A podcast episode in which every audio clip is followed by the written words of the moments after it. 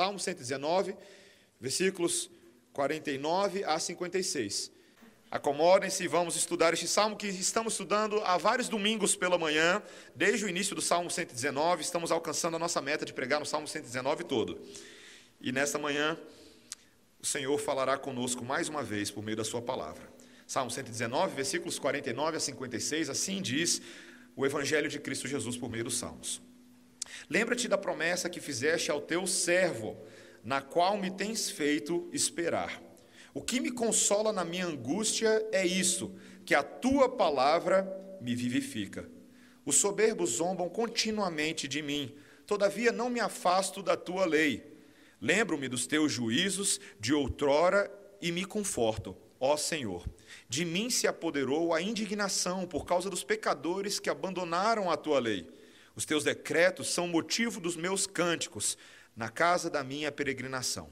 Lembro-me, Senhor, do teu nome durante a noite e observo a tua lei. Tem se dado assim comigo, porque guardo os teus preceitos. Essa é a palavra do Senhor. Vamos orar, irmãos. Senhor Deus, obrigado por este salmo tão belo, tão profundo, poesia tão bem escrita, Senhor para o nosso crescimento, para a nossa edificação. Podemos aprender tanto por meio da experiência do salmista, e aqui temos um registro da esperança que o Teu Santo Espírito coloca para nós, para que nesse dia de hoje, dois mil anos depois ah, do advento de Cristo Jesus, nós possamos aprender por meio desta palavra, possamos aprender por meio do Evangelho e que haja instrução boa e viva para as nossas vidas. Essa é a nossa oração em nome de Jesus. Amém, Senhor. Meus irmãos, no mundo tão veloz como o nosso, no qual nós temos acesso a informações ah, de maneira ampliada, facilitada hoje em dia, a quantidade de dados que chega até nós o tempo inteiro é altíssima. Eu e você precisamos de lembretes. Lembretes. Sem lembretes, nós nos esquecemos de compromissos importantes, consultas, não é verdade? Provas, prazos de contas para pagar, datas especiais. Meus irmãos, eu simplesmente adoro quando a minha esposa chega para mim e fala: Que dia é hoje? E aí, o processador Pentium começa a funcionar, né? Mas logo dá superaquecimento, eu desisto e viro para ela: Meu amor, eu não sei que dia é hoje. Aí ela fala: É seu aniversário. Meu, meu, quando a gente esquece o nosso próprio aniversário, porque a coisa está feia, né, meus irmãos? Mas as empresas de tecnologia já inventaram aplicativos diversos, aplicativo de calendário, lembretes virtuais, agenda Google, talvez você use algum desses no seu telefone. Muitas pessoas ainda são mais tradicionais, com caneta e papel, né? Tem gente que possui agenda de verdade, não virtual, ainda sabe escrever, né? Coloca recadinho na geladeira com imã. Ah, tem gente que coloca aqueles post-its na tela do computador assim, né, para não esquecer. Mas meus irmãos, mesmo assim a gente ainda esquece muita coisa, não é verdade? Nossa cabeça está tão avoada e coisas importantes passam ah, despercebidas. Mas, irmãos, existem coisas, como a palavra de Deus vai nos mostrar hoje, que simplesmente não podem ser esquecidas. São as coisas pertencentes ao Senhor. Não tem margem para isso. Elas devem ser constantemente trazidas à memória porque elas são as prioridades que regem as nossas vidas nesse mundo.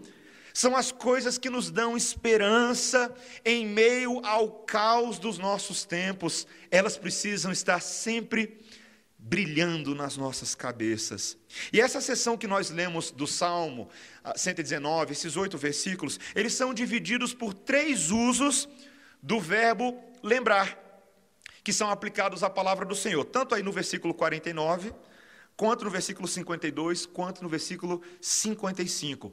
Cada um deles tem uma função de lembrete, para que nós possamos lidar com problemas da cultura. Então, são três verbos lembrar e três questões com as quais o salmista está lidando. Primeiro, uma lembrança que nos ajuda a lidar contra os ataques culturais, com a questão dos ataques culturais. Depois, lembrança contra a amnésia cultural e depois uma lembrança para aumentar a nossa resistência nesse mundo. Então, lembrança contra os ataques culturais, lembrança contra a amnésia cultural e lembrança para aumentar a nossa resistência nesse mundo. Então, vejamos primeiro a lembrança contra os ataques culturais. Em termos de contexto, para a gente se situar bem, o Salmo 119 ele é uma espécie de V. Olha para as minhas mãos aqui, está vendo a minha mão? É uma espécie de V. No início desse Salmo 119, o salmista ele começa lá no topo, magnificando a grandeza da excelência da lei de Deus. Ele está feliz, ele começa exaltando os testemunhos, os estatutos, as ordenanças de Deus. Mas aos poucos, à medida que a poesia vai avançando, ele vai pegando esse conceito e aplicando a sua experiência. Só que a experiência dele, a situação dele está na ponta de baixo do V aqui. A situação desse salmista é terrível.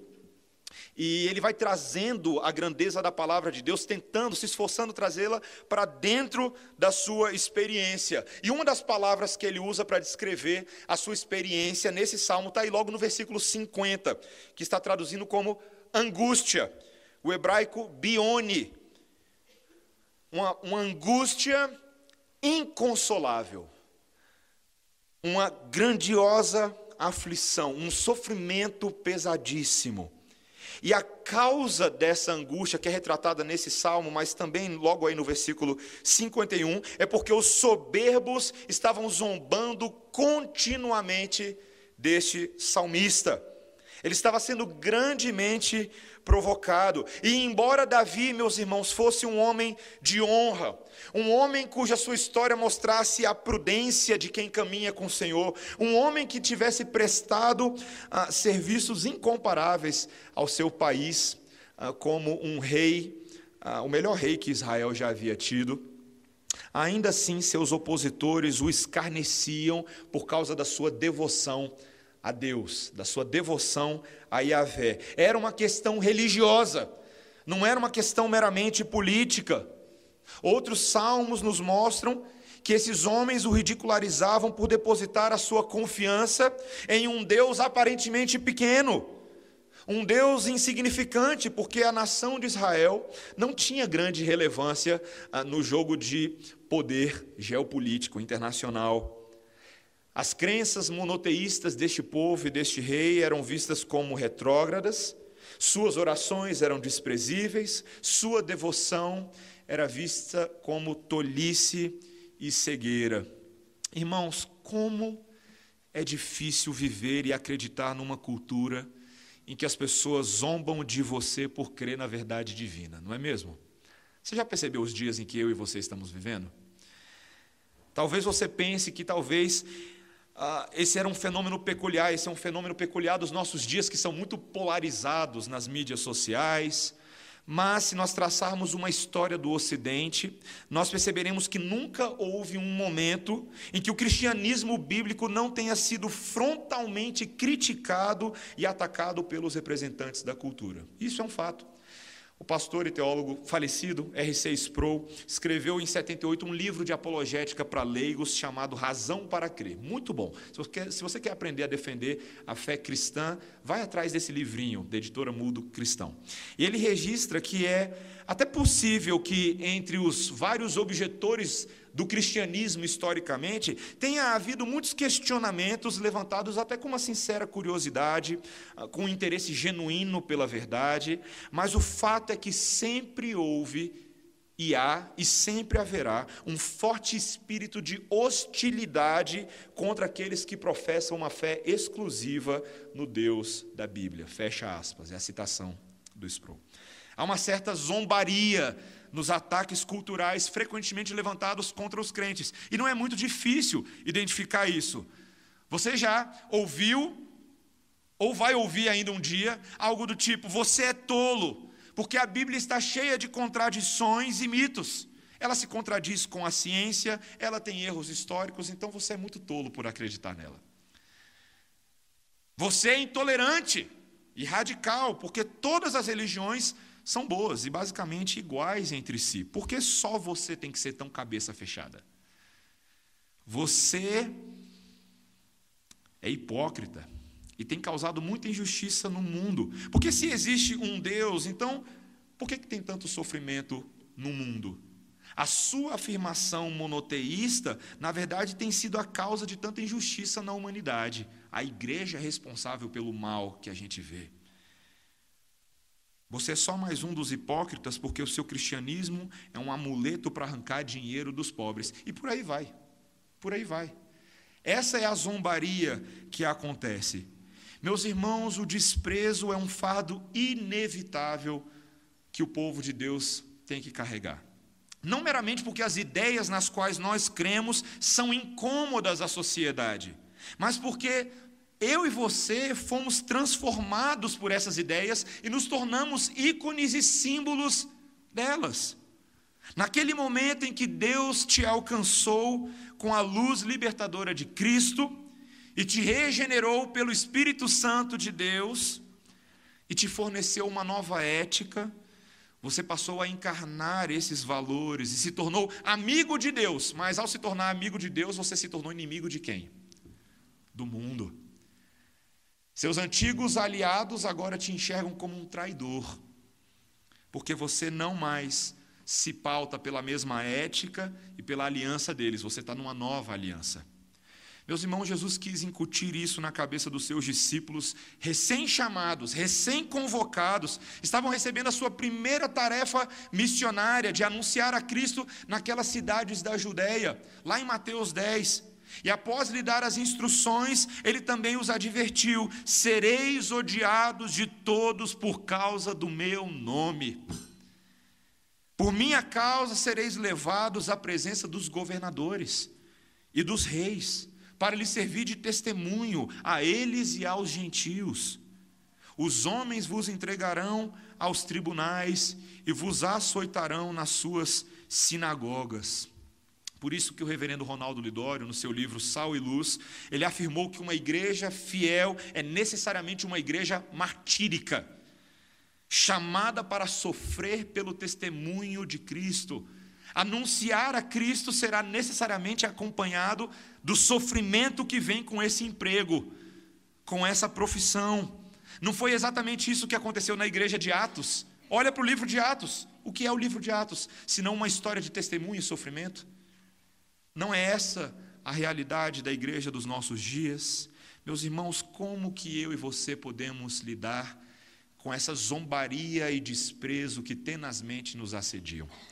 O salmo começa a nos mostrar logo aí no versículo 49 e 50. O salmista ora: Lembra-te da promessa que fizeste ao teu servo, na qual me tens feito esperar. O que me consola na minha angústia é isso, que a tua palavra me vivifica. Ele ora para que Deus se lembre de uma promessa que ele havia feito e que ele cumpra essa promessa, a promessa de que ele sustentaria e guardaria o seu servo. Literalmente o hebraico aqui diz: "Lembra-te da palavra que me deste e faze conforme falaste". Embora esse salmista ainda não estivesse experimentando o pleno livramento dos seus opressores, ele se sente consolado, porque quem fez a promessa é Deus, e Deus não é homem para mentir. Não é bom isso, queridos? Não é bom saber que, ainda que eu e você estejamos vivendo num mundo difícil e complicado nesse momento, temos a promessa de um Deus que tem cumprido perfeitamente, minuciosamente, cada uma das suas promessas no passado? Um Deus que tem sustentado e guardado o seu povo. Veja que o salmista diz que é justamente essa palavra de promessa que vivifica ele, que preserva o seu coração e traz novo ânimo, traz nova esperança. Ele até diz no versículo 51, na segunda parte: Todavia eu não me afasto da tua lei. Veja, meus irmãos, olha que coisa importante. Perceba que nas tribulações e ansiedades desse salmista, ele não saiu em busca de outras consolações, de vãs esperanças, como o mundo costuma fazer, lançando os olhos em todas as direções em busca de algo que possa amenizar as nossas misérias. Não é assim que as pessoas fazem. Elas querem um antídoto rápido para aliviar as suas dores e acabam se tornando viciadas em drogas de efeito rápido.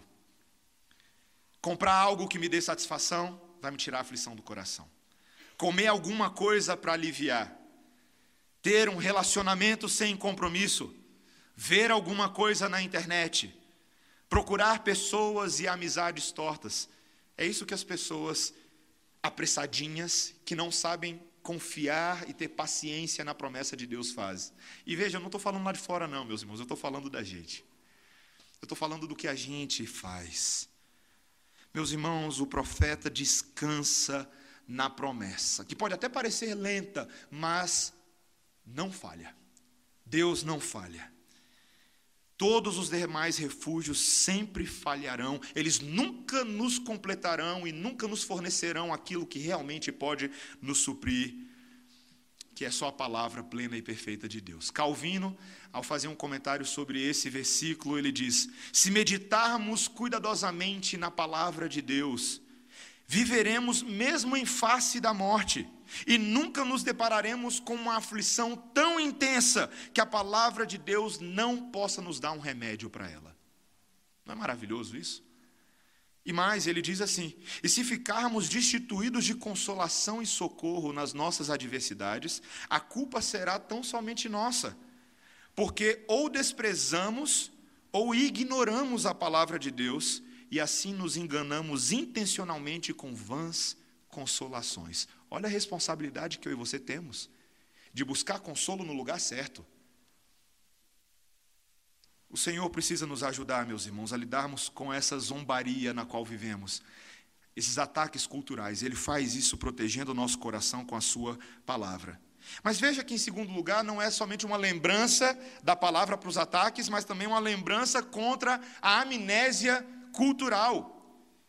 Outra coisa que deixa esse salmista em profundo desagrado é porque o motivo para tanto desprezo e zombaria por parte dos seus inimigos é o que ele diz no versículo 53. Dá uma olhadinha aí comigo. Os pecadores que abandonaram a tua lei. Veja que a, as ações desses homens, a zombaria e o desprezo, é uma consequência direta do fato de que eles abandonaram rejeitaram, se esquivaram da lei de Deus. Esse esquecimento da verdade de Deus produziu nos seus corações um conjunto de ações que é caracterizado por essa amnésia espiritual. E isso tem sido a consequência do pecado desde sempre. Lembra lá de Adão e Eva, quando a, a, serpente se aproxima de Eva, no capítulo 3 de Gênesis, e quando ela começa a questionar a ordem de Deus com relação ao fruto proibido, vemos ali já que Eva é incapaz de replicar com precisão as mesmas instruções que Deus havia dado a elas. Quando Eva, depois você dá uma olhada lá em Gênesis 3, quando Eva vai falar com a, a serpente, ela já não lembra bem o nome daquela árvore que Deus tinha dito, árvore do conhecimento do bem e do mal, ela não lembra bem. Ela diz que Deus tinha mandado não to, nem tocar no fruto da árvore, mas Deus não tinha falado para não tocar no fruto da árvore, era para não comer o fruto da árvore. Você vê que ela já começa a ficar meio perdida com relação às instruções do Senhor. Durante toda a história de Israel, os vários tropeços que o povo deu, os vários sofrimentos pelos quais o povo passou, sempre foram fruto ou de falta de atenção à lei de Deus, ou de desvalorização da lei de Deus, ou de absoluto esquecimento dessa lei. Lembre-se do choque que o rei Josias, lembra do rei Josias? Aquele rei que virou ah, rei da noite para o dia, uma criança o choque dele quando o seu servo Ilquias foi até a casa do Senhor e encontrou lá num baú perdido a lei que já estava esquecida há tanto tempo. E o que Josias ficou tão preocupado com aquilo que ele foi até a profetisa Ulda e as suas palavras, as palavras, o oráculo dela, foram gravíssimos, porque ela disse: Grande é o furor do Senhor que se acendeu contra nós, porquanto nossos pais não deram ouvidos às palavras desse livro para fazerem tudo quanto de nós está escrito. Meus irmãos, nós podemos afirmar com uma relativa segurança que, com exceção do teísmo cristão, cada uma das cosmovisões humanistas modernas é, em alguma medida, uma expressão do abandono de Deus e da Sua palavra. Sabia disso? Presta atenção. Naturalismo, de René Descartes. A realidade primordial para os naturalistas é a matéria, que sempre existiu e sempre existirá. Não tem Deus na jogada. O cosmos é um sistema fechado que funciona por meio de causa e efeito. Os seres humanos são máquinas complexas resultantes desse sistema, que construíram uma ética para si mesmos, a ética é um construto das suas ações, E a história da humanidade é apenas uma sequência de eventos nessa relação de causa e efeito. Não tem um significado maior. As coisas não têm um significado maior. O que você vê é o que é. Esse é o naturalismo. O deísmo de John Locke. Deus até pode ter sido a causa primeira do universo, mas depois deixou o universo ao seu próprio funcionamento. Ele não interfere nas questões humanas com a sua providência. O relógio do universo funciona mecanicamente sozinho, segundo as suas leis naturais. Ele não depende de Deus para avançar. A razão humana autônoma e os métodos científicos são suficientes para a gente conhecer esse universo, a ética e até mesmo a gente tentar inferir a identidade de Deus. O deísmo tem uma versão moderna hoje, que é aquela assim: até existe um cara lá no alto, sabe? Eu lembro que lá nos Estados Unidos, uma vez eu conversei com um amigo e ele falou assim: que eles têm a versão deles do cara lá do alto. Eu estava explicando que no Brasil a gente tem essa frase, o cara lá do alto. Lá eles têm também. Todo americano, de alguma maneira, crê que existe um Deus. E de uma certa maneira, crê que todo mundo vai para o céu se você for uma boa pessoa, porque o que Deus quer é que todo mundo seja feliz e seja bem sucedido. Esse é o deísmo moderno. O niilismo de Nietzsche, uma absoluta negação de Deus e do significado de qualquer coisa, seja do conhecimento, da beleza, da ética, da própria realidade, nada importa.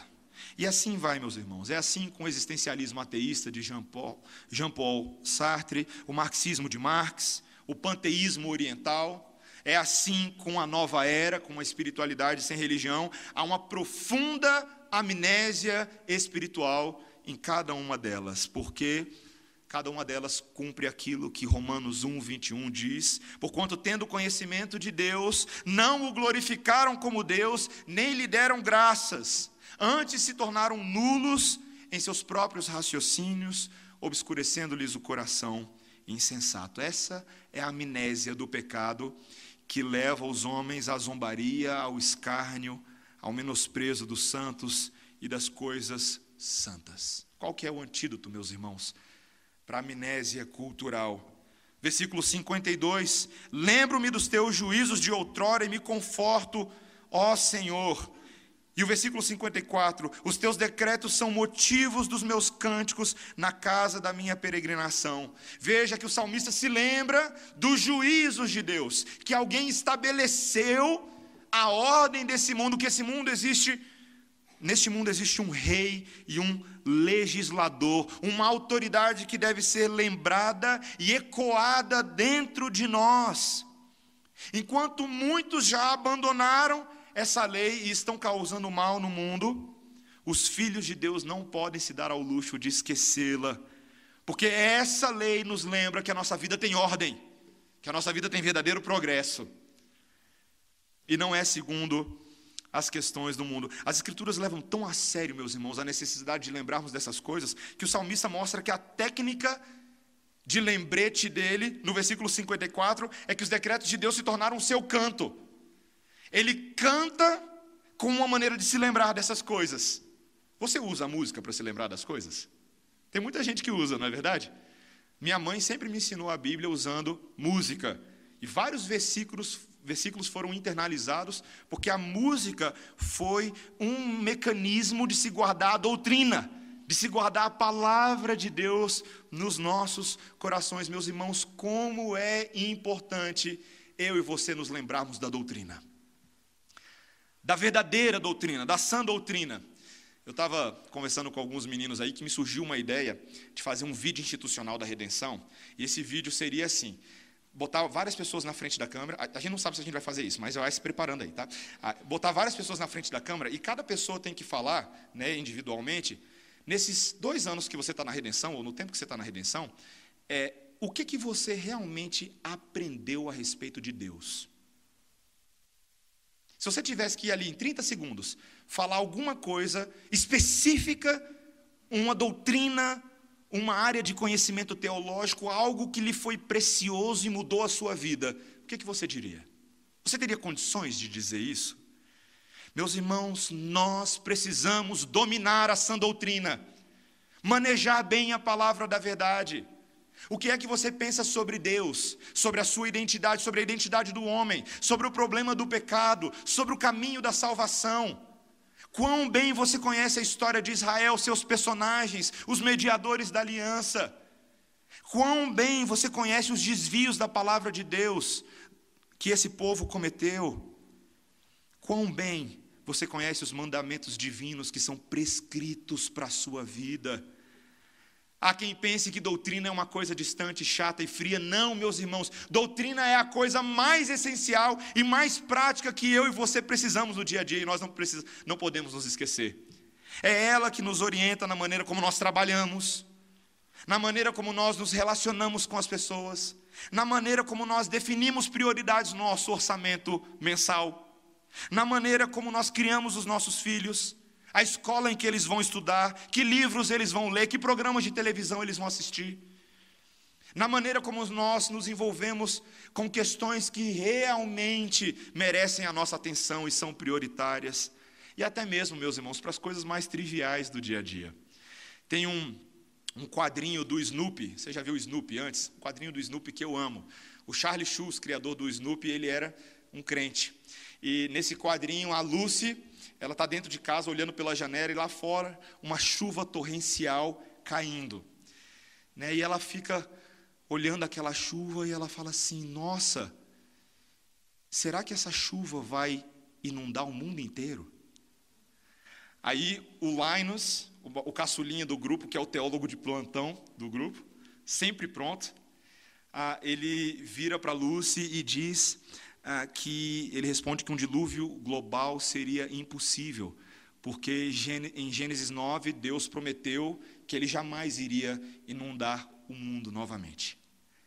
Aí a Lucy dá um suspiro e diz: Ai, que bom, você tirou um peso da minha cabeça. Aí o Lionel só solta assim: É, a sã doutrina tem essa capacidade.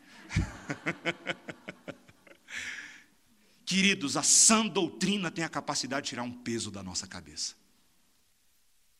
Ela não é o que coloca um peso na nossa cabeça, ela é o que nos alivia e nos liberta para viver a vida que Jesus quer que nós vivamos. É a sã doutrina. Nesse exato momento, o mundo está de cabeça para baixo. Tem incêndio no museu, tem candidato esfaqueado, tem gente achando que as eleições, as próximas, têm condição de resolver o problema do Brasil, e tem gente que está tão desesperançada que nem votar quer mais. E você?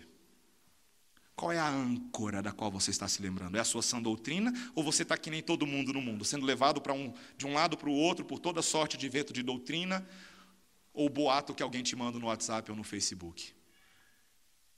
Queridos, nós precisamos nos lembrar da sã doutrina para não cair na amnésia cultural. Precisamos. E em último lugar, meus irmãos, nós precisamos nos lembrar da palavra para termos resistência nesse mundo. Versículos 55 e 56. Lembro-me, Senhor, do teu nome durante a noite e observo a tua lei. Tem se dado assim comigo, porque guardo os teus preceitos. Este salmista se lembra do nome do Senhor durante a noite. A noite na Bíblia, ela tem tanto um sentido literal, né, você lembrar das coisas antes de dormir, ou durante a madrugada, é o período da noite, mas ela também tem um sentido figurado. A noite representa aqueles dias escuros da alma. A noite da vida é quando as resistências abaixam, estão fragilizadas. Refere-se na literatura sapiencial aos anos avançados da velhice, quando há um esgotamento do vigor físico mas especialmente os momentos sombrios e solitários da alma. Meus irmãos, existem estações da nossa vida em que a noite vem, ela desce e parece não querer ir embora, não é verdade? Você fica contando os minutos para que o sol brilhe novamente no dia seguinte, mas parece que a noite plantou raízes e ela quer ficar. E o que, é que esse salmista faz nesse, nesse momento, irmãos? O versículo nos mostra que ele se lembra do nome do Senhor o nome do Senhor. Essa lei, essa palavra apontam para o nome do Senhor. Meus irmãos, os nomes de Deus, o nome de Deus é aquele que encapsula os seus atributos.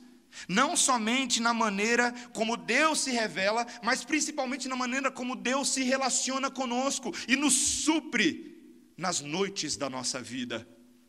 Quando o povo de Israel se achava fraco e impotente, eles se lembravam que Deus era El Shaddai, o Todo-Poderoso, o Deus forte. Quando eles eram humilhados, eles se lembravam de Elion, o Deus exaltado.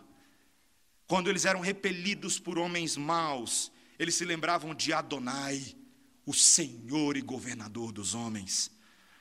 Quando eles estavam em falta, eles se lembravam de Jeová Jirê, o Deus que provê. Quando eles estavam enfermos e doentes, eles se lembravam de Jeová Rafá, o Deus que sara e cura.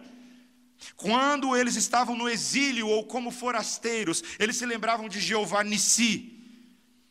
O Senhor é a minha bandeira.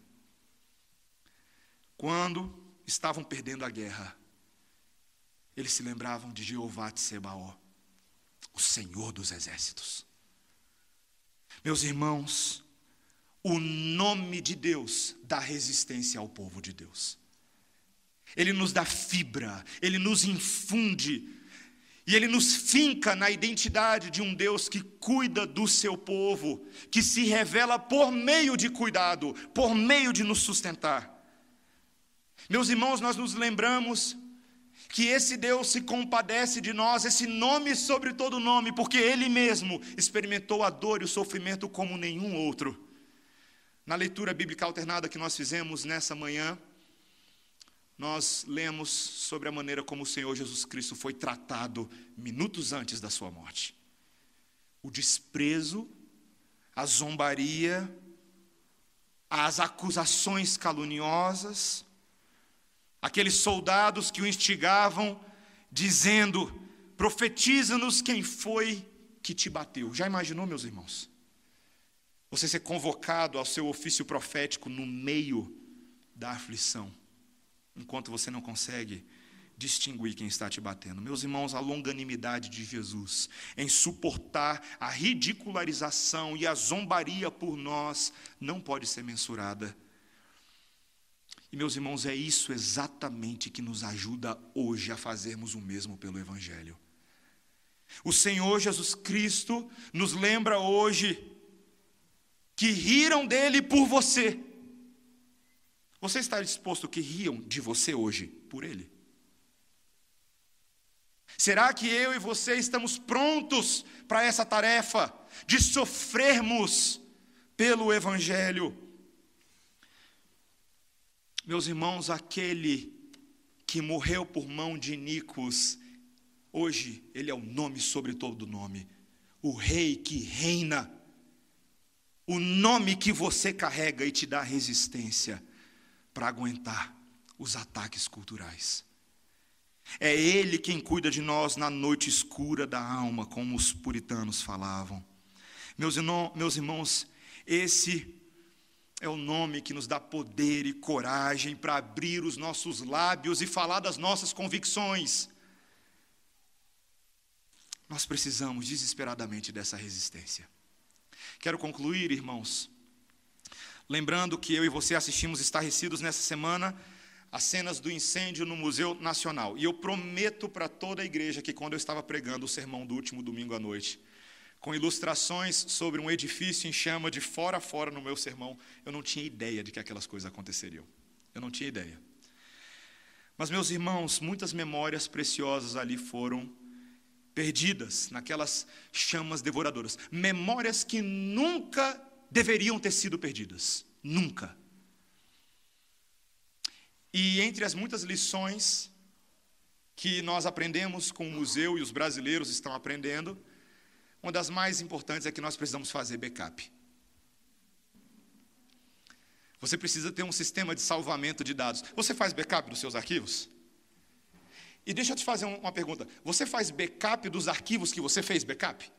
Ou você só coloca na nuvem e acha que a nuvem vai te guardar para todo sempre? Amém. Meus irmãos, as aflições desse mundo e as tentações do pecado serão como chamas tentando apagar as memórias da doutrina que estão dentro de nós. Nós devemos impedir isso.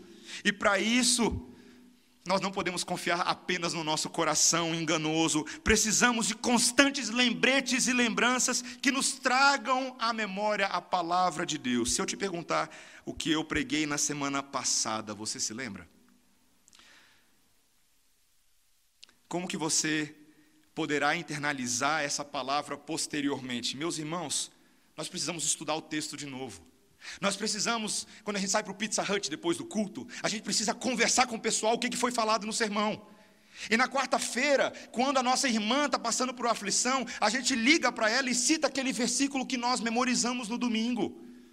E nós nos sentamos com a nossa família, em casa com os nossos filhos, e fala assim: Filhos, o que vocês aprenderam com o sermão dessa semana? Meus irmãos, nós precisamos fazer isso, não somente com o sermão, mas com o nosso estudo diário da palavra de Deus. Como é que você estuda a palavra de Deus diariamente? Como é que você faz para internalizar a lei? Você decora os versículos? Você coloca lá no culto familiar os seus filhos para decorar versículos? É importante decorar versículo, não é só para ganhar a estrelinha na gincana da igreja, não.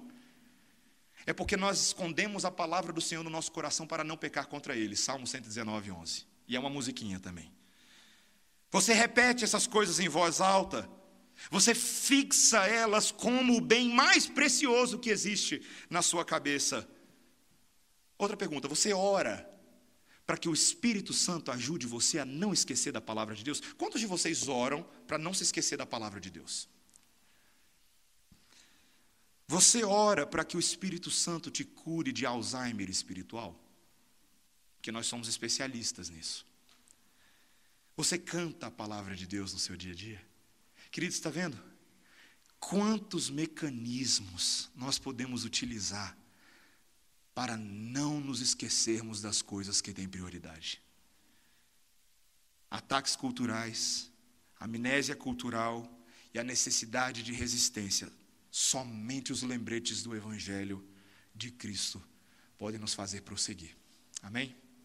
Vamos orar, irmãos. Senhor Deus, obrigado pela tua palavra. Como é bom, Senhor, neste momento nós podermos nos lembrar. O culto é uma eterna lembrança, Senhor. Mas não uma lembrança de memórias esquecidas no passado, não, Senhor. É uma lembrança daquilo que temos neste momento. Temos neste momento comunhão com o Deus vivo. Temos o poder de Deus em nosso favor, o poder da cruz, para perdoar e santificar para nos ajudar a elaborar e projetar. Senhor, como nós precisamos dos teus lembretes. Ajuda-nos, Senhor.